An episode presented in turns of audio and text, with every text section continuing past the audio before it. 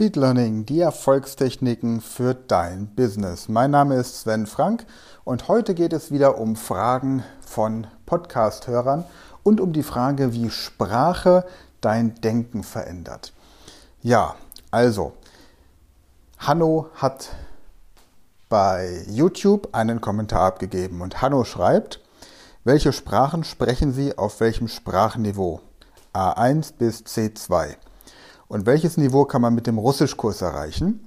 Wie lange benötigen Sie, um eine Sprache zu erlernen?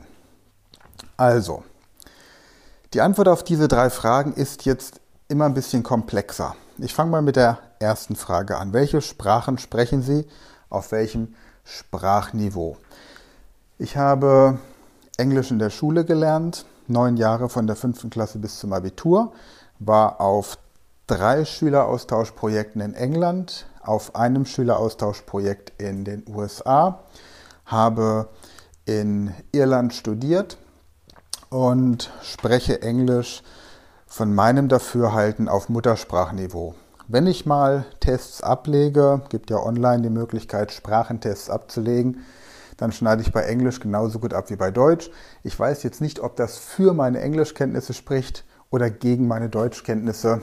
Das überlasse ich dann entsprechend dem Zuhörer. Tatsächlich halte ich wenig von dieser Klassifizierung A1 bis C2, einfach deswegen, weil ich, wenn ich eine Sprache lerne, ein spezielles Vokabular gezielt lerne. Und dazu gehört eben vieles von dem, was als allgemeiner Wortschatz betrachtet wird, am Anfang eben nicht. Also mich interessiert zum Beispiel nicht, wie ich nach der Uhrzeit frage, weil ich für gewöhnlich immer eine Uhr dabei habe und notfalls auf mein Handy schauen kann. Es interessiert mich auch nicht unbedingt, was ich alles an, an Kommunikation in einem Hotel äh, führen muss, weil ich für gewöhnlich Ferienwohnungen buche oder privat unterkomme bei den Leuten. Also das heißt, ich sehe das ein bisschen differenzierter, da komme ich aber gleich noch zu. So, die zweite Sprache, die ich in der Schule gelernt habe, war Latein bis zum großen Latinum. Latein spreche ich heute kaum noch. Im Grunde genommen habe ich Latein durch die internationale Sprache Interlingua ersetzt. Interlingua ist das gemeinsame internationale Vokabular. Da gibt es auch einen kostenlosen Podcast von mir dazu. Interlingua, eine internationale Sprache erobert die Welt, heißt der. Und da kann man Interlingua kostenlos lernen. Interlingua spreche ich ebenfalls so auf Muttersprachniveau. Das heißt, in Deutsch, Englisch und Interlingua kann ich jederzeit mit den Menschen problemlos sprechen. So, dritte Sprache, die ich in der Schule gelernt habe, war Französisch. Hatte ich als dritte Fremdsprache. Und Französisch gehört zu den Sprachen, bei denen ich Romane lesen kann, Texte lesen kann. Und auf der Sprache kann ich auch spontan mich mit Menschen über alltägliche Dinge unterhalten und mit zwei Wochen Vorbereitung bin ich in der Lage, einen Speed Learning Kurs oder ein Sprachtraining in französischer Sprache zu halten. Das heißt Französisch als Unterrichtssprache. Gut. Die vierte Sprache, die ich gelernt habe in der Schule, war Spanisch. Ähm, Spanisch spreche ich so gut wie Französisch. Das heißt, ich verstehe alles, was ich lese soweit und ich kann mit einer Vorbereitungszeit von zwei Wochen einen Kurs für mein Fachgebiet Fremdsprachen lernen oder Speed Learning auf Spanisch halten. Gleiches gilt für die Sprachen Italienisch, Schwedisch und Niederländisch. Diese Sprachen spreche ich so weit, dass ich mit einer Vorbereitungszeit von 14 Tagen einen Kurs halten könnte zu diesem Thema und mich ansonsten spontan über Alltägliches unterhalten könnte. Das heißt, wenn jetzt jemand bei mir spontan anruft und mich in einer dieser Sprachen etwas fragt, kann ich entsprechend darauf reagieren. Komplexere Unterrichtsabläufe bräuchte ich zwei Wochen Vorbereitung. Ist also alles irgendwo abrufbar, aber nicht permanent präsent, weil ich diese Sprachen im Alltag nicht tagtäglich anwende. Okay. Dadurch, dass ich Italienisch, Spanisch und Interlingua sowie Latein spreche oder beherrsche, ist Portugiesisch für mich im Geschriebenen zu 80 Prozent verständlich. Das heißt, ich kann Romane, Fachbücher auf Portugiesisch lesen. Aktiv sprechen kann ich es allerdings nicht. Das liegt einfach daran, dass die Aussprache im Portugiesischen eine andere ist und ich deswegen das Gesprochene nicht so gut verstehe. Aber gelesen verstehe ich 80 Prozent. Gleiches gilt für Rumänisch, ebenfalls eine romanische Sprache, ebenfalls kein Problem. Ich würde also mit einem Rumänen oder einem Portugiesen Interlingua sprechen und wir würden uns gegenseitig verstehen.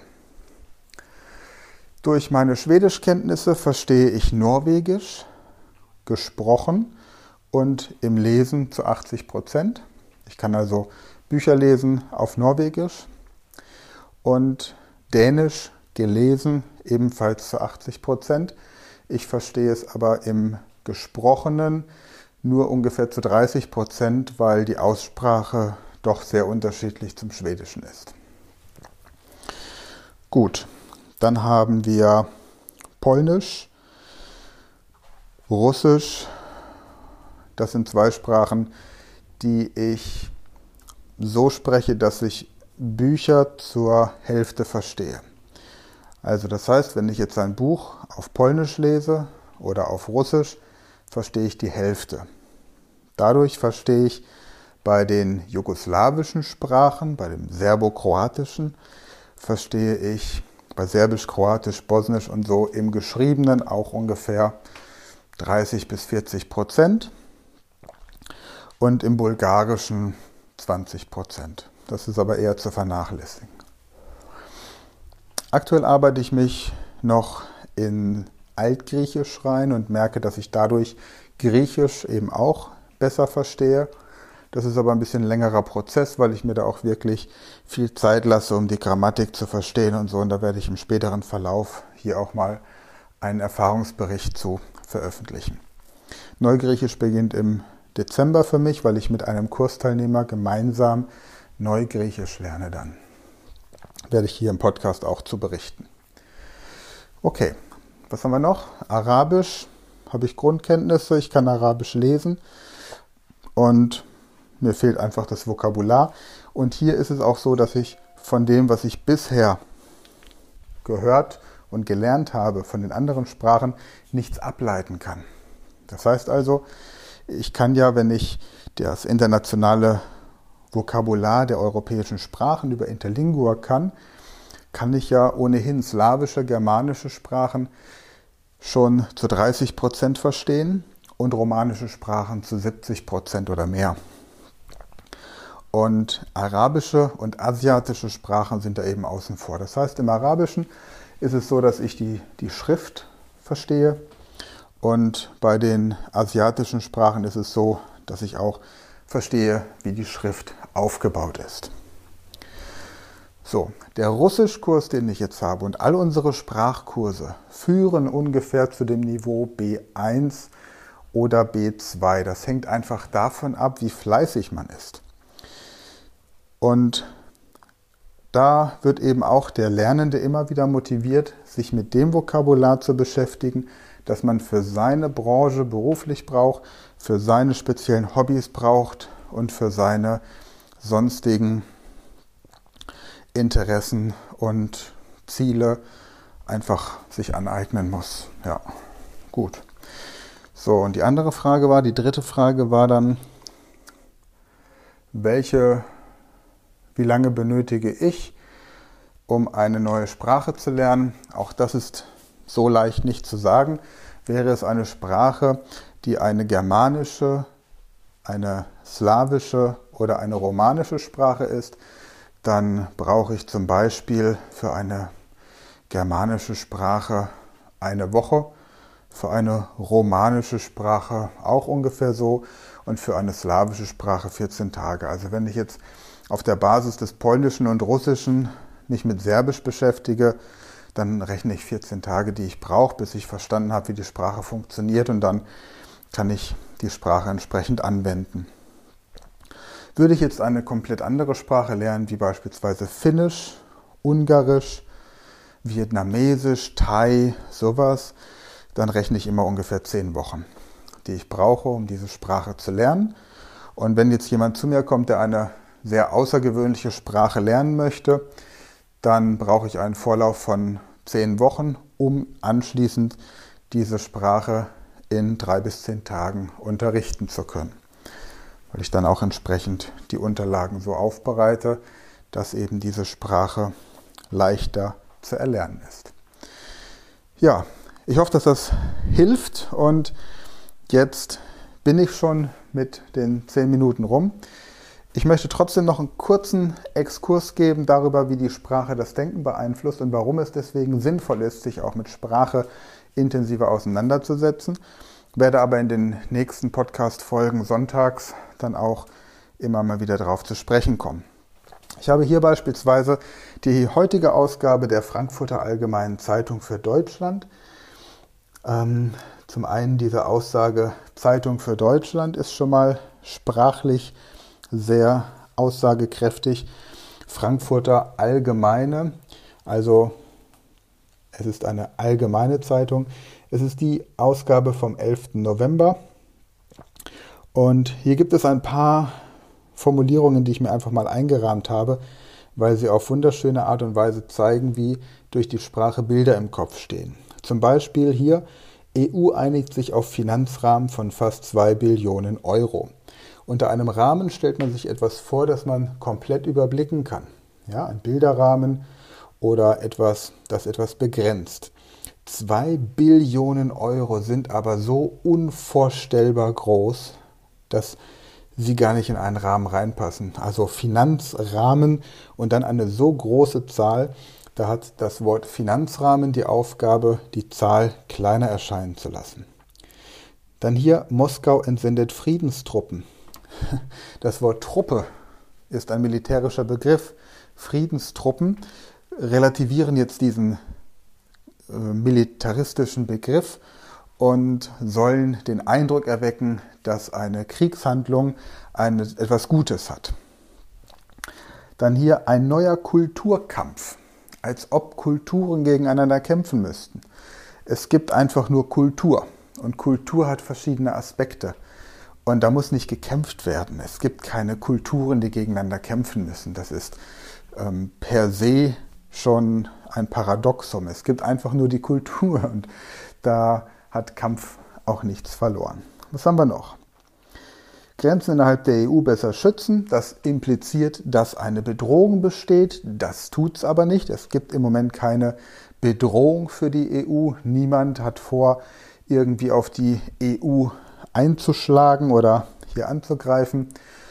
Trotzdem wird einfach durch so eine Sprache in den Köpfen der Bevölkerung eine Art Kriegsbereitschaft hergestellt. Und das ist etwas, was man einfach wissen muss.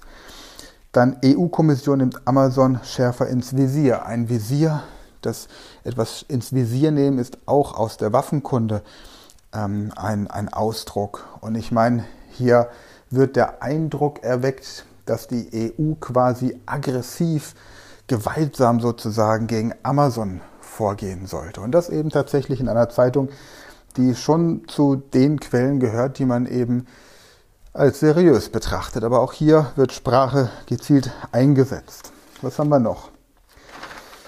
Blättern wir mal kurz durch. Hauptsache keine Angriffsfläche für Trump. Da wird Trump als jemand dargestellt, der, der gewalttätig ist und aggressiv. Ich bin mir nicht sicher, ob er in seiner Amtszeit einen Krieg begonnen hat. Das habe ich jetzt gerade nicht auf dem Schirm, müsste ich recherchieren. Falls ihr dazu was wisst, schreibt es gerne in den Kommentaren. Ansonsten ist er einfach nur verbal angriffslustig, aber hier wird eben Angriffsfläche impliziert, dass er da mit, der, mit dem Militär irgendwie vorgehen will. Gut, Antiterrorkampf ist auch so ein Wort.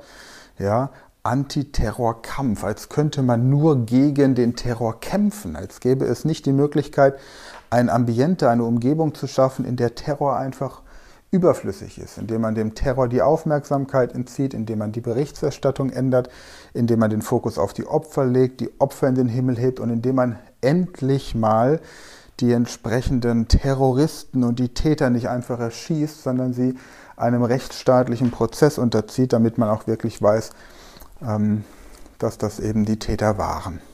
Vertrauenskrise, das ist auch sowas. Vertrauen ist Vertrauen, da ist nichts, was krisenhaft ist. Ich meine, entweder habe ich Vertrauen oder ich habe kein Vertrauen. Aber wenn ich dann eine Krise habe, dann ist tatsächlich kein Vertrauen da. Es ist ein Paradoxum, ja. Vertrauenskrise. Und so wird eben mit Worten gespielt. Krawallnacht, auch sowas, ja. Was soll denn eine Krawallnacht sein? Ich kenne eine, eine gute Nacht und eine friedliche Nacht. Rechter Terror ist auch sowas. Als ob der Terror Recht im Recht wäre.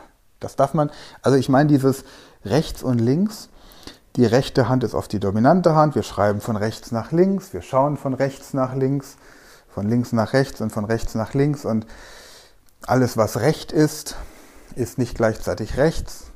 Wir haben den Rechtsstaat, den Rechtsstaat, also rechter Terror. Das hat schon eine komische Konnotation. Okay. Haben wir sonst noch irgendwas? Hier Innovationsausgaben im Krisenjahr Innovationsausgaben.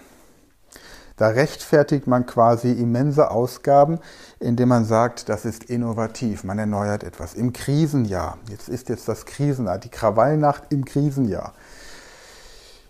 Das ist ähm, sehr sehr anstrengend, solche Sachen zu lesen. Ich habe ansonsten hier noch ein Magazin jetzt vor mir liegen, um da mal ein paar Beispiele rauszunehmen. Zu sehen, dass es nicht nur die FAZ ist, die hier solche Wörter verwendet. Die Didakta. Didakta ist das Magazin für lebenslanges Lernen. Und wenn ich hier einmal ein bisschen drin blättere und ich bin auch gleich fertig, ich weiß, heute ist es ein bisschen länger als sonst, aber das ist etwas, was mich persönlich einfach ein bisschen bisschen, ich sag mal, fasziniert, wie Sprache verwendet wird, um unser Denken zu beeinflussen. Und ich werde da, es gibt ähm, ein schönes Buch, das ich im Moment gerade zu diesem Thema lese. Wenn ich es zu Ende gelesen habe, werde ich das auch mal hier genauer vorstellen und empfehlen und da ein paar Beispiele noch draus bringen. Bewegungspausen mitten im Schulunterricht. Was bitte soll eine Bewegungspause sein? Entweder bewege ich mich oder ich mache Pause. Aber eine Bewegungspause, das ist doch auch ein Paradoxon. Also das widerspricht doch. Mut zum Lesen. Mut zum Lesen, als ob man Mut bräuchte, um etwas zu lesen. In diesem Artikel geht es ähm, um Lehrkräfte mit Migrationshintergrund. Ein Lehrerinnenporträt. Sie schaffen Vertrauen bei der Leseförderung und im Sprachunterricht. Mut zum Lesen. Als ob nur, äh, egal, als ob ein Buch einem Angst machen könnte. Was haben wir hier noch? Bildungserfolg ist auch ein schönes Wort, als ob man ohne Bildung keinen Erfolg hätte. Ich kenne genug Menschen, die ohne Bildung Erfolg haben. Ich kenne auch genug Menschen, die sehr gebildet sind und keinen Erfolg haben, zumindest keinen Erfolg in Dingen, die da wären. Mehr Investment in die Finanzen, das ist noch das letzte. Finanzbildung. Das heißt, man möchte an den Schulen den Kindern beibringen, wie man mit Geld umgeht und mit Versicherungen. Ja? Das heißt, man, man investiert quasi Zeit, um den Kindern etwas über Geld zu erzählen und man kommt auf keine andere Idee, als ihnen zu erklären, wie man sich wieder in Abhängigkeiten begibt und in die Angst. Nämlich die Angst, dass man eine, eine Sache erlebt, gegen die man nicht abgesichert ist. Ja? Und in diesem Buch How to be German, wie man ein Deutscher wird, wird sogar behauptet, wenn es eine Versicherung gäbe, die eintritt, wenn man gegen irgendetwas nicht versichert ist, würden die meisten Deutschen es abschließen. Na gut, in diesem Sinne, danke, dass ihr heute ein bisschen länger dabei wart. Am Donnerstag geht es wieder weiter mit dem Russischkurs. Am nächsten Sonntag werde ich dann mal das Buch hier, das Alphabet des Denkens heißt das, ein bisschen genauer vorstellen, wo es darum geht, wie Sprache die das menschliche Denken beeinflusst. Ich habe jetzt ein paar Beispiele gegeben. Geht einfach mal ein bisschen aufmerksam durch die Nachrichten aktuell und ähm, glaubt vor allem nicht, nicht alles, was da draußen von irgendwelchen ähm, Idioten verkündet wird, sondern ähm, schaut euch unterschiedliche unabhängige Medien an, gerne auch im Ausland, die über Deutschland berichten. Und ja, dann lasst uns dafür sorgen, dass wir in Deutschland irgendwann mal wieder einen Kommunikationsstil haben, bei dem wir die Nachrichten angucken und einfach hinterher denken, wir sind stolz auf dieses Land und müssen uns nicht ständig mit irgendwelchen Mitbürgern rumärgern, die der Meinung sind, dass sie, ich formuliere es mal positiv, Kontakt zu besseren Quellen haben und deswegen mit besonderen Rechten in diesem Land gesegnet sind und aufgrund dessen für Chaos sorgen können. Wie auch immer. Also, danke fürs Zuhören, danke fürs Einschalten, danke fürs Weiterempfehlen, danke für positive Bewertungen.